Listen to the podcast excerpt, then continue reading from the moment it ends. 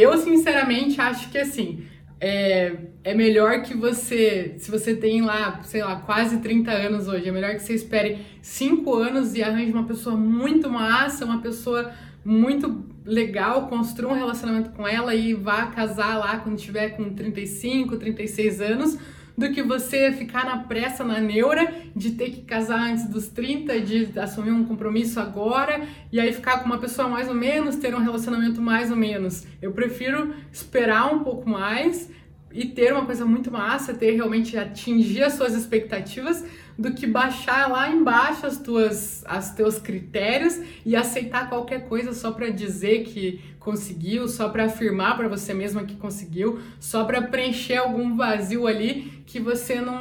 na verdade, nem sabe de onde está vindo.